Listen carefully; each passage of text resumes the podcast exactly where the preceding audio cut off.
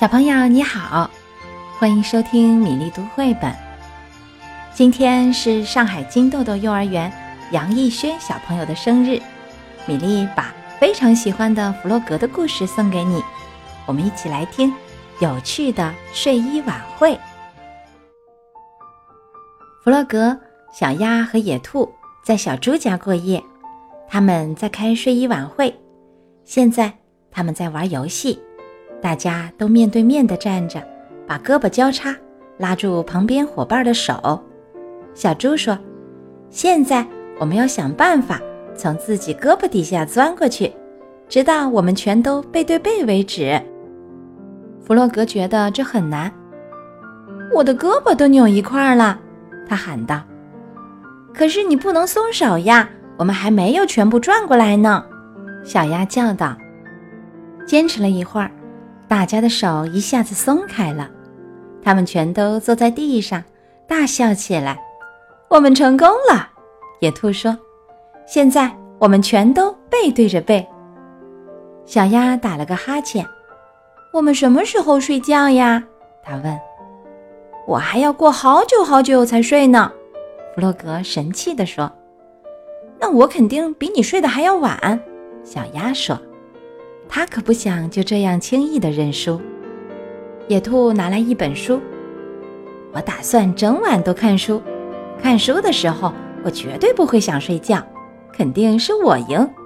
他胸有成竹地说：“好吧，好吧，我们来比一比，谁最晚睡，谁就赢了。”弗洛格说。小猪一边挥舞着枕头，一边唱：“我要整晚跳舞，我要整晚跳舞。”野兔从旁边捡起一个枕头，向小鸭扔过去。小鸭正准备回击，小猪已经把一个枕头准确地丢到了野兔的身上。好呀，小鸭兴奋地叫道：“我们来打枕头仗吧，看谁更厉害！”打枕头仗，弗洛格突然有了一个好主意。他掀起毯子，把大家的头都盖住。这是帐篷，弗洛格叫道。大家都钻到帐篷底下，在帐篷底下打枕头仗更好玩。是谁把灯关上了呢？小猪迷迷糊糊地问。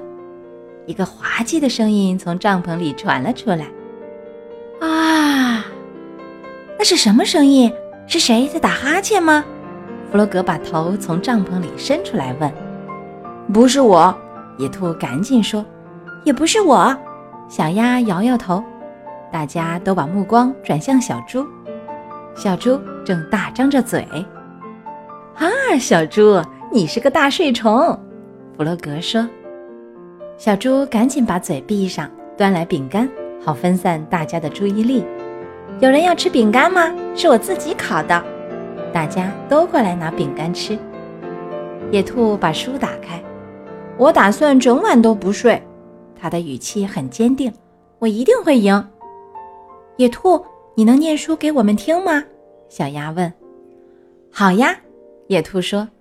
这本书是讲花草树木的，可有意思了。于是他开始念书。小猪坐在地板上，把毯子拉到下巴底下。小鸭靠在小猪身上，真舒服。它努力睁了睁眼，一点也没用。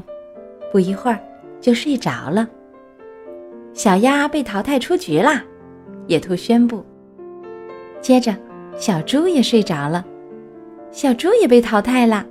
弗洛格说：“弗洛格继续听野兔念书，他觉得这本书真的挺有趣。”野兔问他：“你还不累吗？”“一点儿也不。”弗洛格回答。野兔看了看弗洛格，弗洛格的眼睛睁得大大的，看起来精神极了。求你们把灯关上好吗？小猪突然醒来，嘟囔着：“开着灯我没法睡觉，可是关了灯我就没法念书了。”野兔说：“其实他的眼睛都快睁不开了。”弗洛格给小猪和小鸭盖好被子，睡个香甜的好觉吧。弗洛格对他俩说，然后他把灯关上了。屋子里顿时静悄悄的，月光透过窗户洒了进来。现在只剩下我们俩啦，弗洛格轻轻地对野兔说。可野兔已经靠着椅子睡着了，还发出柔和的鼾声。喂，野兔，弗洛格压低声音问道：“你睡着啦？”野兔没回答他。我赢了，弗洛格心想。可是现在我该干什么呢？现在只剩下我和我的影子还醒着。弗洛格和自己手的影子玩了起来。小鸭的影子你好，野兔的影子你好，你们都还不困吗？我也一点都不困，谢谢你们陪着我。弗洛格说：“外面呢？大家都睡着了，大树睡着了。”田野睡着了，月亮和星星也睡着了。终于，弗洛格也睡着了。第二天一早，小猪煎烙饼给大家吃。小鸭把烙饼端到桌子上。我肚子饿了，野兔大声叫道：“嘘，小声点儿，弗洛格还在睡觉呢。”小猪说。烙饼的香味终于把弗洛格弄醒了。弗洛格打了一个很长很长的哈欠。我们正准备不等你就开始吃了呢，小鸭开玩笑地说：“你真是个大睡虫。”今天早上我也许是个大睡虫，可昨晚的大睡虫不是我哦。这倒是真的，小猪说：“你赢了，弗洛格。”今天的故事。有趣的睡衣晚会讲完了。和朋友们在一起的时候，有时候是不是希望大家让着你呢？其实吃东西、选玩具的时候，也可以让朋友们先挑；睡觉的时候，也可以给朋友们盖盖被子。朋友们感受到了你的关心，会更加喜欢你，也会更加照顾你的呢。小朋友，你愿意试一试吗？请你最要好的朋友。来家里做一天小客人，让爸爸妈妈看看你是怎么照顾朋友的。如果你已经试过了，欢迎发消息给米粒，告诉我你的感觉好吗？接下来我们读一首英国诗人米尔恩的诗歌《坐椅子》。当我坐上第一把椅子，我是船长，我把船驶向海洋，穿过大雾，穿过浪涛。我和海盗作战。当我跨上第二把椅子，我是飞行员，我向月亮飞去，月亮冲我微笑，一步一步走来欢迎我。当我想当老虎，我拽过第三把椅子，我向妈妈啊呜啊呜，姐姐对我说话，我根本不理她。当妈妈走过来。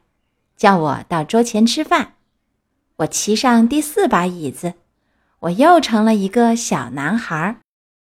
今天的故事和诗歌就全部讲完了。杨逸轩小朋友喜欢吗？祝福你生日快乐，幸福安康的成长。小朋友们有喜欢的绘本故事，也欢迎在微信公众号“米粒读绘本”留言点播。我们明天弗洛格的故事再会吧。